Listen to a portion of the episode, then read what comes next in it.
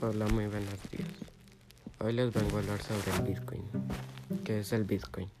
El Bitcoin es una criptomoneda, la cual es consensuada que permite un nuevo sistema de pago y una moneda completamente digital.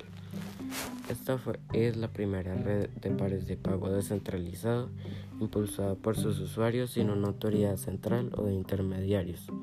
Desde un punto de vista del usuario, Bitcoin es como dinero para Internet este puede llegar a ser el único sistema de contabilidad triple existente. Ahora, ¿quién creó el Bitcoin? El Bitcoin es la primera implementación de un concepto conocido como moneda criptográfica, la cual fue escrita por primera vez en 1998 por Wei Dai en la lista de correo electrónico Cyberpunks donde propuso la idea de un nuevo tipo de dinero que utilizaría la, criptografía para controlar su creación y las transacciones en lugar de que lo hiciera una autoridad centralizada. La primera especificación del protocolo Bitcoin y la prueba de concepto la publicó Satoshi Nakamoto en 2009.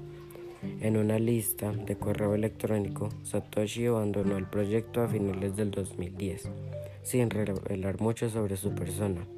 Desde entonces la comunidad ha crecido de forma exponencial y cuenta con numerosos desarrolladores que trabajan en el protocolo Bitcoin.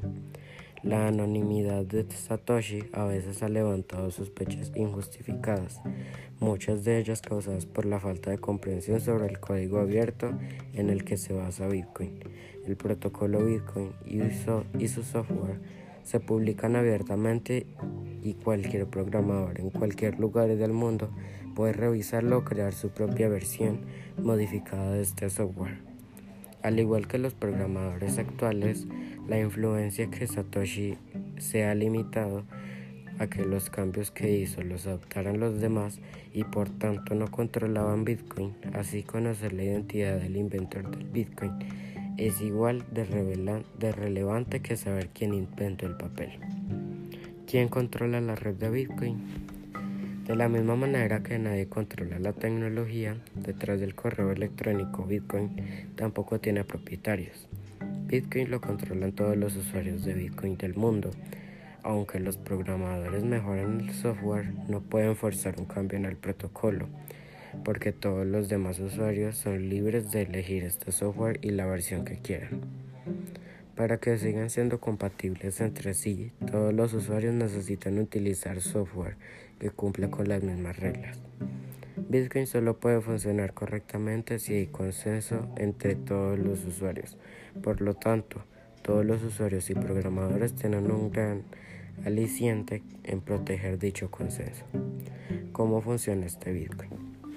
Desde la perspectiva de un usuario, Bitcoin no es más que una aplicación móvil o de escrito o de escritorio que provee un, un monedero Bitcoin personal y permite al usuario enviar y recibir Bitcoins con él.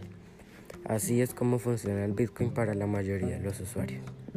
Detrás de las cámaras, la red de Bitcoin comparte una contabilidad pública llamada blockchain. Esta contabilidad contiene cada transacción procesada permitiendo verificar la validez de cada transacción. La autenticidad procesada permitiendo verificar la validez de esta transacción. La autenticidad de cada transacción está protegida por firmas digitales correspondientes a las direcciones de envío, permitiendo a todos los usuarios tener el control total al enviar bitcoins desde sus direcciones bitcoin.